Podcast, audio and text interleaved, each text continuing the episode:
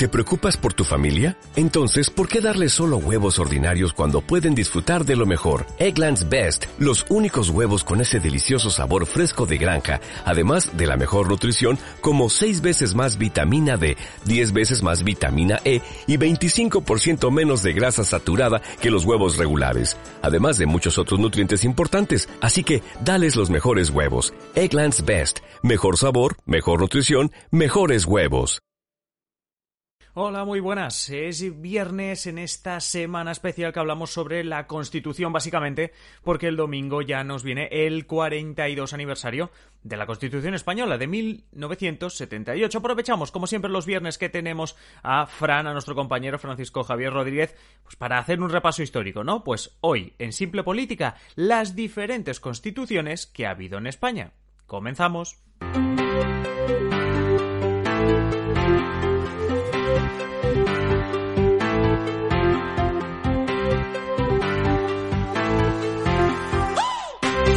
Habla Adrián Caballero y esto es Simple Política, el podcast que trata de simplificar y traducir todos esos conceptos, estrategias y temas que están presentes cada día en los medios y que nos gustaría entender mejor. Y hoy, como hemos dicho, tenemos a Fran, tenemos a Francisco Javier Rodríguez para hablarnos de una historia, pero de una historia de 200 años, las diferentes constituciones que ha tenido España.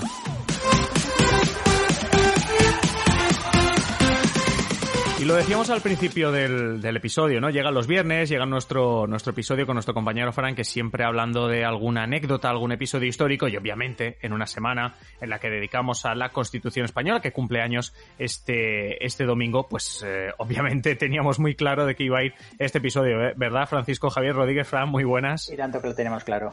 Es, es bueno, pues la verdad que, que no, eh, cuando me pasan estas cosas, lo que no sé es qué voy a hacer el año que viene que cuando llegue el aniversario el año que viene, claro, ya no será muy repetitivo. Entonces, eh, el año que viene sí que vamos a tener que esforzarnos, ¿eh? pensar bueno, un poquito la, más. Bueno, quizá, quizá no se recordará a la gente, ¿no? De...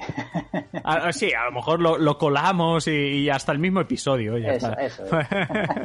bueno, no, oye, estamos diciendo, domingo, eh, se cumplen 42 años de, de, la Constitución de 1978, el momento en que España sale, bueno, sale en ese momento la transición, ya llevaba tres años desde la muerte del dictador, se dota de esta Constitución. Eh, pues claro, la cuestión es que lo que queríamos repasar hoy, lo decía también al inicio, es que no es obviamente la primera. En este caso sí que estamos hablando de la que sigue vigente, aunque como decimos, ha habido algún par de modificaciones que hemos ido repasando también, pero muy, muy ligeramente estos días y que tú también nos vas, nos vas a comentar. Uh -huh. Pero bueno, digamos, oye, en esto vas a estar de acuerdo conmigo, que desde hace algunos años esta constitución está, digamos, siendo cuestionada. Más allá de los pequeños retoques, está siendo bueno, pues bastante cuestionada, sobre todo por, porque, a ver, en eso sí que es cierto, es matemática pura, por toda esa, toda esa gran cantidad de españoles que podemos decir que no la votamos. Es el típico, ese mantra de que, de que no la votamos, ¿no? Sí, sí. Igualmente, el, el debate sobre la modificación o no de, de, la Constitución ha sido una constante en la vida española de los últimos años y también de sí. las últimas décadas. Eh, mm. y, los siglos, ¿no? Desde que ahí se empezaron a promulgar constituciones, ¿no? Y además, desde, bueno, es un debate desde que tiene varios puntos de vista, ¿no? Por ejemplo, el territorial, ¿no? Que ha sido especialmente importante a raíz de los litigios vasco y catalán, con el plan Ibarreche y el Prusés, ¿no? Como máximos exponentes, ¿no? Sí. El que además, en, en todo caso, el plan Ibarreche y el Prusés, para quien no se acuerde, bueno, el Prusés seguro que la gente se acuerda, pero me refiero, eh, la clave es que en todo momento los partidos políticos eh, españoles solo decían, es que para eso hay que cambiar la Constitución. Es tan claro. siempre se dice, ¿no? Es tan fácil como cambiar la Constitución y fácil, fácil no es. Eh, claro, eh, requiere un, un, proceso más bien pues tortuoso y que necesitas mucha, mucho consenso, ¿no? Para, sí, para sí, cambiarlo. sí, sí. Pues como decíamos, pues a ver, eh, no es la primera vez que se debate. Hemos dicho que eh, ha habido varias polémicas desde varios puntos de vista, el territorial, el económico, ¿no? E incluso el referente a derechos básicos o el de la forma del Estado, ¿no? Monarquía o república. ¿Vale? Correcto. Como hemos dicho, estos debates, no obstante, eh, no tienen nada de nuevo, más allá de la época en la que tienen lugar, eso sí. Ya que son temas hmm. que se han debatido a lo largo de los últimos 200 años. Y es por este motivo que te propongo pues, realizar un viaje por la historia constitucional española para repasar las cartas magnas que se han ido aprobando en este país desde 1812, que es cuando se promulgó la PEPA, conocida como la PEPA, que es nuestra primera constitución. Bueno, pues si, alguien no sabe de, qué, de dónde viene eso de viva la pepa, esa expresión, bueno, pues que hoy, hoy yo creo que, lo va a aprender. Hoy lo, hoy lo va a aprender perfectamente. hoy lo va a aprender, sí, sí, sí. No, hombre, a ver, eh, sí, sí. Hay, ¿cuántas, ¿Cuántas, desde ese momento ahora dices, vamos a hacer el viaje, haznos un pequeño spoiler. ¿Cuánto, ¿Cuántas hemos tenido desde 1812? Pues mira, desde aquel entonces se han aprobado hasta ocho textos considerados constitucionales.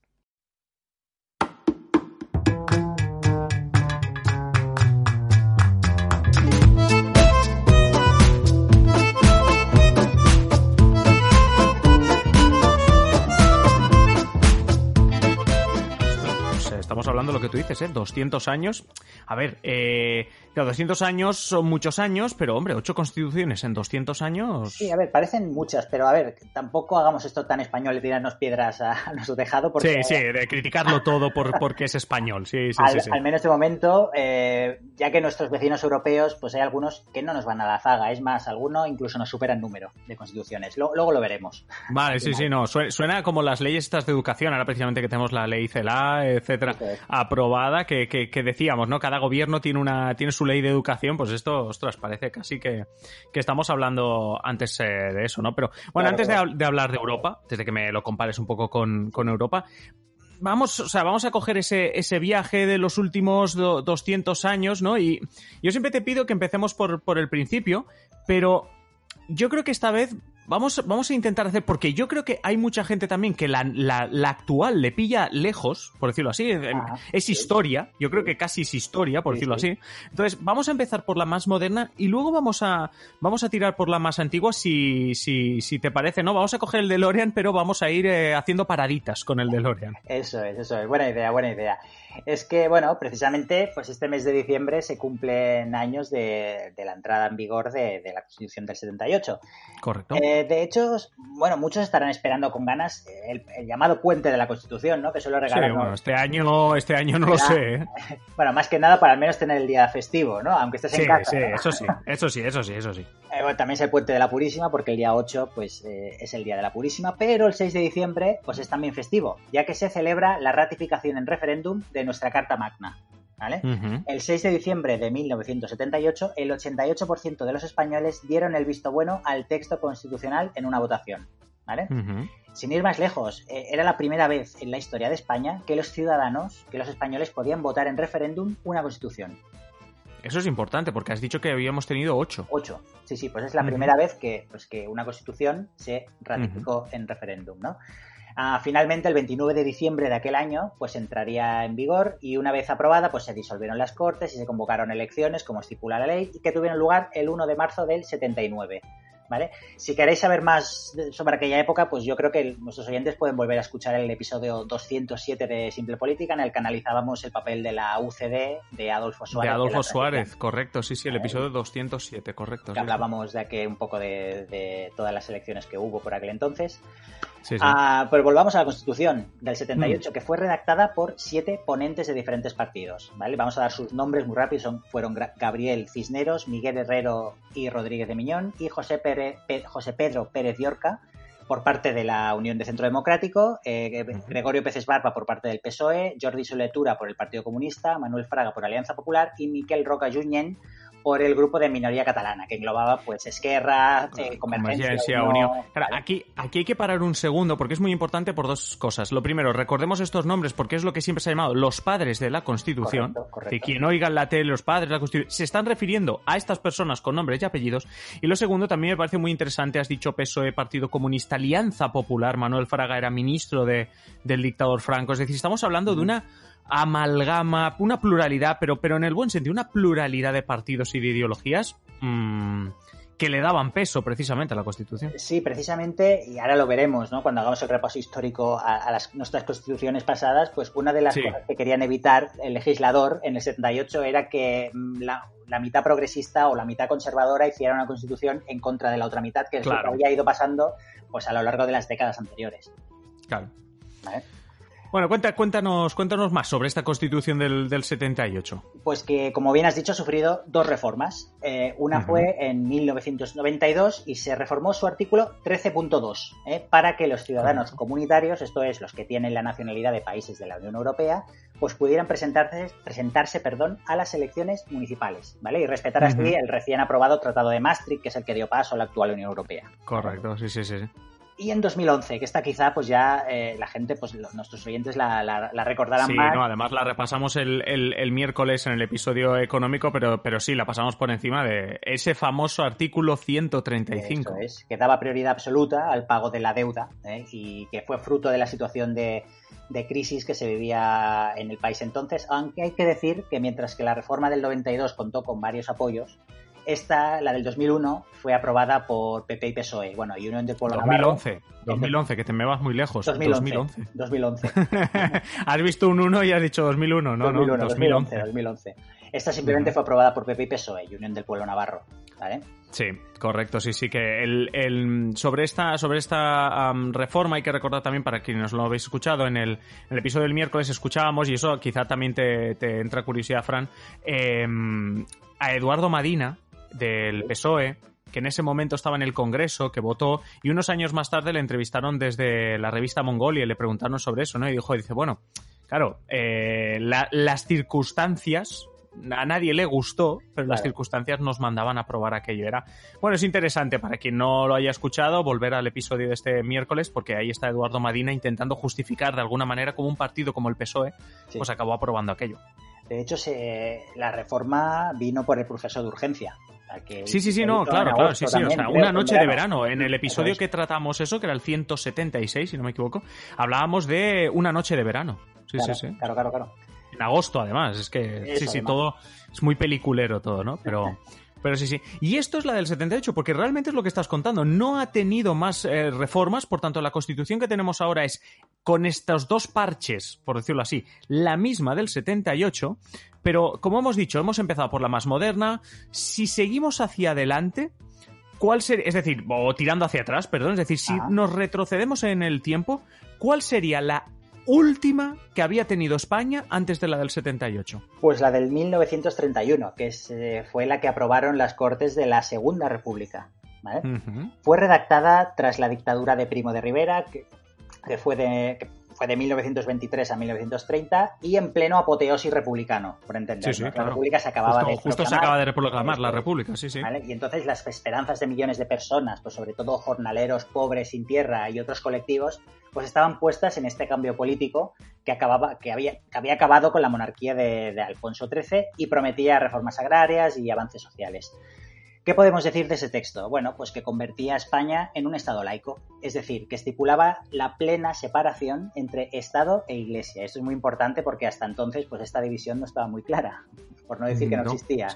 ¿no? claro, y aquí es, eh, llevamos toda la semana insistiendo en la necesidad de que cosas obvias te las ponga la Constitución porque si no, no son legales, no son, y, en este caso es muy importante lo que estás comentando, que lo ponga la Constitución. Claro, claro. Y, esto lo que provocó es que muchos sectores eh, católicos y la jerarquía eclesiástica, pues quedara con la mosca en la oreja, ¿no? También por el anticlericalismo, ¿no? De, las clases populares, pues, pues esto pues creó un caldo de cultivo y de aquí muchos eh, historiadores defienden que es el momento en que la Iglesia pues dio el paso a unir, al menos la gran jerarquía eclesiástica dio el paso a unirse a cualquier golpe de Estado que, pusiera fin a la experiencia republicana. ¿Vale? Ah, también en la Constitución del 31 eh, estipulaba la creación del llamado Tribunal de Garantías Constitucionales, que es una cosa parecida al, actual Tribunal Constitucional. Y en lo que al conflicto territorial, por llamarlo, respecta, esta constitución decretó que la República Española sería un Estado integral y no federal, como pedían algunos desde Cataluña o el País Vasco. ¿no? De todas maneras, pues después de la, de la, aprobación de esa constitución, pues comenzó el reguero de aprobaciones de otros estatutos mm, de autonomía, pues como el catalán de Nuria de 1932, el del País Vasco y el de Galicia. Y hay que decir que la guerra civil pues truncaría las aspiraciones de otras regiones como Andalucía, Cantabria o Aragón, pues que estaban en vías de, de promulgar el suyo propio, ¿no? Sí, no, no, claro, es que al final eh, eh, fue eh, realmente, o sea, claro, es que ahora hablamos de 42 años, aquella no, no, no duró tanto, ¿no? Pero de, de, de, dónde veníamos, por, por, decirlo si hay que entender un poquito, estás haciendo una constitución en 1931, ya hablabas, no, esto vino por la después de la dictadura de Primo de Rivera, pero explícanos un poquito más, porque el cambio es radical, entre comillas. Sí, bueno, como bien has dicho, pues veníamos de una dictadura de, siete años, ¿no? De, Primo de Rivera y de medio siglo anterior, ¿no? De lo que los historiadores han denominado la restauración borbónica, ¿vale? ¿Esto qué es? Pues es la vuelta de los Borbones al trono en 1875, tras la primera experiencia republicana en España, que fue del 1873 al 1874, ¿vale? Todo esto da para un episodio aparte, ¿vale? Así que volvamos al hilo constitucional. Sí, sí, sí. Otro día te dejo que nos, que nos hables de ella. De ello, de la, de la restauración, ¿no? Hay mucho que decir. Sí, sí. Uh, este medio siglo del que hemos hablado, ¿no? del, del 1875-76 hasta 1931, en España reinaron los Borbones, ¿no? las figuras de Alfonso XII, ¿vale? Su mujer regente María Cristina, que uh, pues, asumió la regencia cuando Alfonso XII murió, y su hijo Alfonso XIII, que es el, fue el que se exilió de España en 1931 tras la proclamación de la Segunda República, ¿vale? Sí, sí. En, estos 50 años la constitución que estuvo vigente fue la del 1876, ¿vale? Que es un texto muy en la línea de lo que se estaba elaborando en el resto de países europeos, ¿vale? Se trata de un texto breve, de tan solo 89 artículos, que ofrece algunos derechos como una tímida libertad de prensa y sobre todo permite mantener la alternancia de partidos en el poder. Esto es lo que se ha llamado el turnismo, ¿vale? Entre los partidos conservador y progresista, pues diseñado por el político Antonio Cánovas y que se cimentaba básicamente en los apaños electorales. sí, no, un fraude directo para que estuvo hace unos años el Partido Conservador y otros partidos progresistas, que no había... O sea, tú veías cómo cambiaban los partidos, pero realmente no era como en la actualidad fruto de que los votantes deciden que uno lo va a hacer mejor o uno peor. Claro, claro, claro. Después de una crisis, pues a lo mejor movían el resorte, ¿no? Activaban el resorte y cambiaba el gobierno, ¿no? Y cambiaba, y parecía que, oh, mira, eh, hay una democracia, está pasando un partido a otro, pero sí, sí, realmente parece...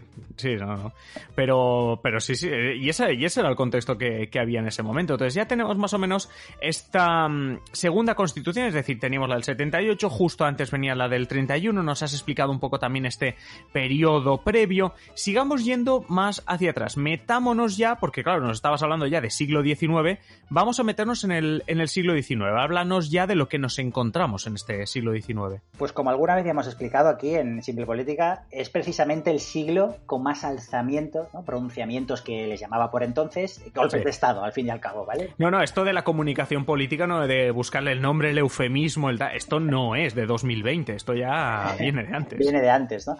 Es, bueno, es la etapa con más golpes de Estado, pronunciamientos, alzamientos de nuestra historia, ¿vale? Son innumerables y dieron como resultado hasta la promulgación de cuatro constituciones y un estatuto real que fue promulgado en 1834 tras la muerte de Fernando VII y los problemas sucesorios que, hubo, ¿no? Pero vayamos un poco más adelante. La anterior a la de 1875 es la de 1869, que fue redactada tras la Revolución Gloriosa, que fue la que echó a Isabel II del trono por corrupta, básicamente. Bueno, mira, esto, esto que nos suena un poquito a la actualidad, ¿eh? Sí, sí, No hay tronos, no, no, bueno, sí que hay tronos, pero no, no estamos hablando de eso, pero, pero sí, sí, nos suena un poco. Isabel II, que se acabó exiliando en Francia, pues recordemos, era la madre de Alfonso XII, que sería quien recuperaría el trono para la familia Borbón unos años más tarde, en 1800. Justo lo que acabas de explicar, sí, sí. ¿vale? Anteriormente a esta constitución de 1869, más progresista podríamos decir, en España se había promulgado otra, que es la de 1845. Para resumir y no entrar en detalles, podemos decir que este texto es obra de los moderados. ¿Vale? y, hay que, y hay que recordar que nos acabas de decir que la del 69, que es la que viene después de los progresistas, lo que nos estás diciendo. Es decir, ahora hago la constitución como a mí me da la gana, luego coges tú y la haces como a ti te da la gana. Esto era hasta el 78, más o menos podríamos decir que hasta la que tenemos ahora el principal problema que encontramos es ese, ¿no? Que, que, la media España hacía su constitución y al cabo de unos años la otra media hacía la suya. Sí, sí, sí, al final era hacer política contra el rival político, ¿no? Al final sí, sí, sí hacer, hacer leyes, quería decir. A mitad de ese siglo XIX el país pues estaba en crisis, ¿no? Tras el fin de la Primera Guerra Carlista, una década antes, los problemas sucesorios en el trono, ¿no? Tras la muerte de Fernando VII, que fueron a la postre pues la causa de las guerras carlistas, ¿no? O incluso los efectos de la desamortización de Mendizábal de los bienes eclesiásticos, ¿vale? me acuerdo en mis clases de historia la y de la desamortización de Mendizábal. De Mendizábal y Madot, ¿no? Pues al final... Sí, eh, sí. al final pues era un caldo de cultivo, que de cultivo pues creó, eh, que hizo que el país estuviera en crisis, ¿no? Fue un texto que de alguna manera eh, respondía a otra constitución anterior, la, Constitución de 1845 respondía de alguna manera a la Constitución de 1837, ¿vale? que era de corte más progresista. Es que allí no cambiaban los gobiernos, cambiaban las constituciones. Es decir, 37, eh, progresista, al cabo de ocho años, constitución moderada. Es, no cambia el gobierno, cambia la constitución casi directamente. Claro, claro, porque al final lo que decíamos, ¿no? Eh, media España, bueno, o unas élites, pues gobernaban. Sí, sí, unas élites de un lado y las élites del otro. Sí, al final era, era, la tónica, ¿no? Que hasta el 78. La de 1837 se redactó tres años después de la aprobación del llamado Estatuto Real, que era una ley breve que regulaba las cortes y sus relaciones con el rey. ¿vale? Aquí aún se desechaba, no obstante, la soberanía nacional, ¿vale? En el Estatuto Real, y digamos que fue un intento de que no volviera a entrar en vigor la Constitución de 1812, la Pepa. La famosa Pepa, sí, viva la Pepa. Viva la Pepa, elaborada en Cádiz en plena guerra de la independencia contra la Francia de Napoleón. Y es que digamos que Fernando VII, que es el padre de Isabel II, pues no era muy amigo, digamos, de las constituciones y otros artilugios llamados liberales, ¿no? Por La constitución de 1812, pese a su importancia por ser la primera y por el contexto en el que fue redactada, estuvo vigente digamos que a trompicones. Fernando VII la derogó al volver a España tras echar a los franceses en 1814. No las echó él, sino que los echó el pueblo o el ejército. Sí, sí, sí, claro, se entiende, se entiende. Pero él, él bueno, él salió casi el victorioso porque el es deseado. Sí, sí, claro. sí, llamaban. Sí, sí. Sí, sí, sí. Pues en 1814 la, la deroga. La deroga y eh, vuelve a estar en vigor entre 1820 y 1823, ¿vale? Después del golpe de, Riego en el llamado trienio liberal, ¿no? A algunos les sonará el himno de Riego de la República, bueno, pues que investigue porque viene, de aquí. Sí, sí, bueno, es que a mí me suena haberlo escuchado hasta en la Copa Davis de hace unos años. Sí, ah, Además de verdad, sí, sí.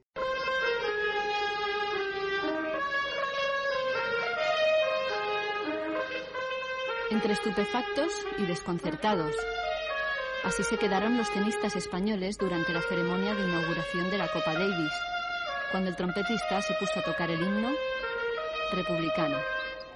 Ah, bueno, y, hay que decir que estuvo vigente un tiempo, 1836, tras una revuelta de militares de la Guardia Real en la granja de San Ildefonso, que, que es una población de Segovia, en plena regencia mm. de María Cristina. ¿Vale? Sí, sí, sí, sí, sí. No, pero, oye, pero.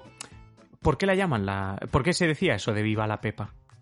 Bueno, por la importancia, entiendo, pues de tener primer, el primer texto constitucional, ¿no? Que, tenía este país después de, años de absolutismo, ¿no? Y de, un gobierno totalmente arbitrario por parte de los reyes. Sí, sí, además era una forma también de que si no querías que te detuviesen diciendo viva la Constitución, pues decías viva la Pepa y, bueno, se quedaba, se quedaba como esa, como esa expresión, ¿no? De viva la Pepa. Claro, claro, claro. Bueno, eh, soy, consciente que hemos dado mucha información, pero yo creo que de aquí eh, pueden salir muchos episodios, ¿eh? Hombre, a ver, sí, o sea, esto para tomar apuntes eh, se, me queda, se me queda largo, ¿eh? Estudiantes de historia, tomar nota. no, pero mira, llevo toda la semana también pidiendo, oye, ahora que, que de verdad esta semana ha servido también para agradecer a mucha gente que se está haciendo eh, mecenas y demás, y pido también la colaboración y tal, de que nos pidan episodios, comentarios y demás. Oye, eh, por supuesto estamos abiertos a también a que en estos episodios que hacemos contigo los viernes, pues nos digan, oye, pues quiero saber más sobre la Pepa. Pues venga, vamos a hablar de la Pepa. Claro, claro, claro. Totalmente abierto. Pero oye, antes de despedirte, una cosita, antes hablamos también de nuestros vecinos europeos, de, a ver, no hay una competición, ni, ni, ni yo creo, Frank, que sea más bueno tener muchas constituciones o ninguna, o sea, bueno, ninguna no, pero, o pocas, pero, pero bueno, por curiosidad, háblanos un poquito a ver de... ¿Cómo, cómo, está esta clasificación, esta liga de constituciones eh, en Europa? Pues mira, comencemos por Francia, nuestros vecinos del norte. Eh, desde 1791, en plena revolución, ¿eh? Se han aprobado hasta 14 constituciones y leyes constitucionales en ese país. Bueno, más que nosotros, ¿eh? porque solo le estás dando unos 20 eh, años de ventaja, pero nosotros llevamos 8 y ellos 14. Sí, sí, no, no, es, una cifra récord. Ya digo que estoy diciendo por decir, que no, que no estamos diciendo que sea mejor o peor tener más o menos. No, ¿eh? al final responde a la, coyuntura histórica, al final. Sí, claro, a la necesidad, sí, sí, más al fondo. Ah, vayamos luego con Alemania, vecino de Francia. Eh, contamos hasta cinco. ¿vale? Contando las dos que estuvieron vigentes a la vez, que fueron las de las dos Alemanias, ¿no? La de la República Democrática Alemana y la República Federal Alemana. Bueno, que estás contando dos a la vez, que en realidad podríamos decir que es... Bueno, sí, claro, o sea, estás contando dos, o sea que... Claro, sí, sí, eh, son cinco, tres. son cinco contando esta situación sui Claro. generis en que tenemos dos Alemanias. Claro, claro, claro, claro, claro. Sí. Y en nuestro vecino Luso, en Portugal, ha habido seis.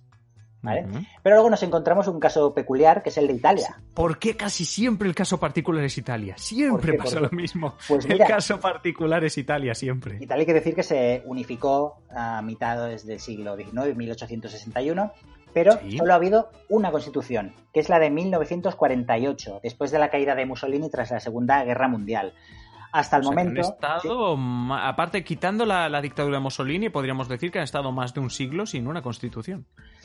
Sin, al menos sin, sin renovarla, por, por así Sí, decirlo. bueno, claro, sí, sí, sí. Porque eh, el texto que regía de alguna manera desde la unificación italiana, como hemos dicho, en 1861 hasta Sí. esta de 1948, era el Estatuto Albertino, que era como una ley fundamental pues para Vale. las instituciones del país. Sí, que no, no es que no es que hubiera un, desgobierno, no hubiese una constitución, o sea, no había una constitución que la llamásemos así, pero bueno, tenían algo, tenían ese estatuto albertino, ¿no? Eso ¿Ah? Es. Es, es, curioso, o sea, a ver, yo insisto, eh, que estamos aquí, esto lo veo más una curiosidad, es decir, yo no creo que. Alemania sea mejor que Francia por tener 5 y la otra 14, ni al revés, pero, pero es bastante curioso, sobre todo nos interesaba repasar un poquito la, la historia de las constituciones en, en España, 8, empezamos con la PEPA, que yo creo que es una de las más características, más allá de la actual, de- obviamente porque la actual es la actual, Sí. la de la PEPA yo creo que es una de las que más se recuerda, 1812, las Cortes de Cádiz, bla, bla, bla, yo creo Sí, sí, correcto. Bueno. Sí, sí, sí, sí. Y fue, Sí, sí, sí. fue- bueno, curioso que fue la que menos años estuvo en vigor, la que, la que no, Sí, mira, no se pudo eh, aplicar eh, tanto. Es que, a ver, sí, sí, sí, sí, es realmente curioso también en ese sentido. La que menos años esté en vigor, además lo has dicho con saltitos, pegando saltitos, Sí. pero realmente una de las que más, de las que más se recuerda. Eh, Francisco Javier Rodríguez, no sé si te vas de puente o no. Bueno, no te, no te muevas demasiado, tú disfruta de tus días libres, pero no te muevas demasiado, que ya sabes que hay que quedarse en casa por responsabilidad. Sí. Pero, pero muchísimas gracias. Lo que sí que vamos a hacer, como siempre, es escucharnos el próximo, el próximo viernes. Eso es. Nos- Pues nos nada, un, sal- un saludo, Fran, y muchas gracias. Gracias, hasta luego.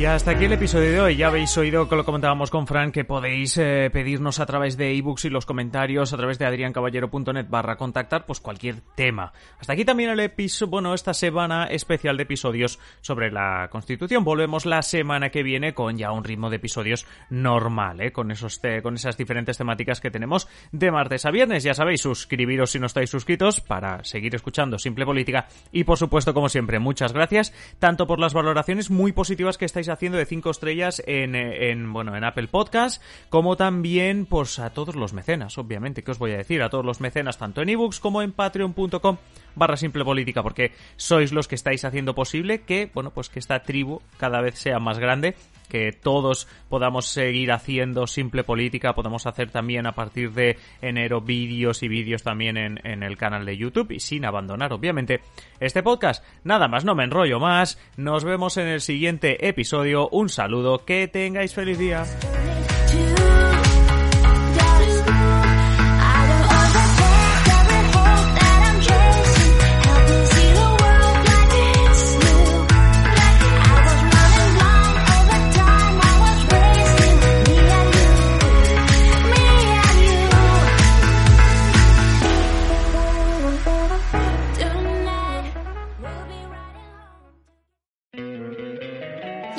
Encantaría tener 100 dólares extra en tu bolsillo? Haz que un experto bilingüe de TurboTax declare tus impuestos para el 31 de marzo y obtén 100 dólares de vuelta al instante.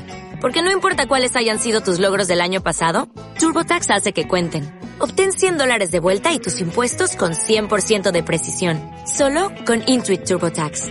Debes declarar para el 31 de marzo. Crédito solo aplicable al costo de la presentación federal con TurboTax Full Service. Oferta sujeta a cambios o cancelación en cualquier momento.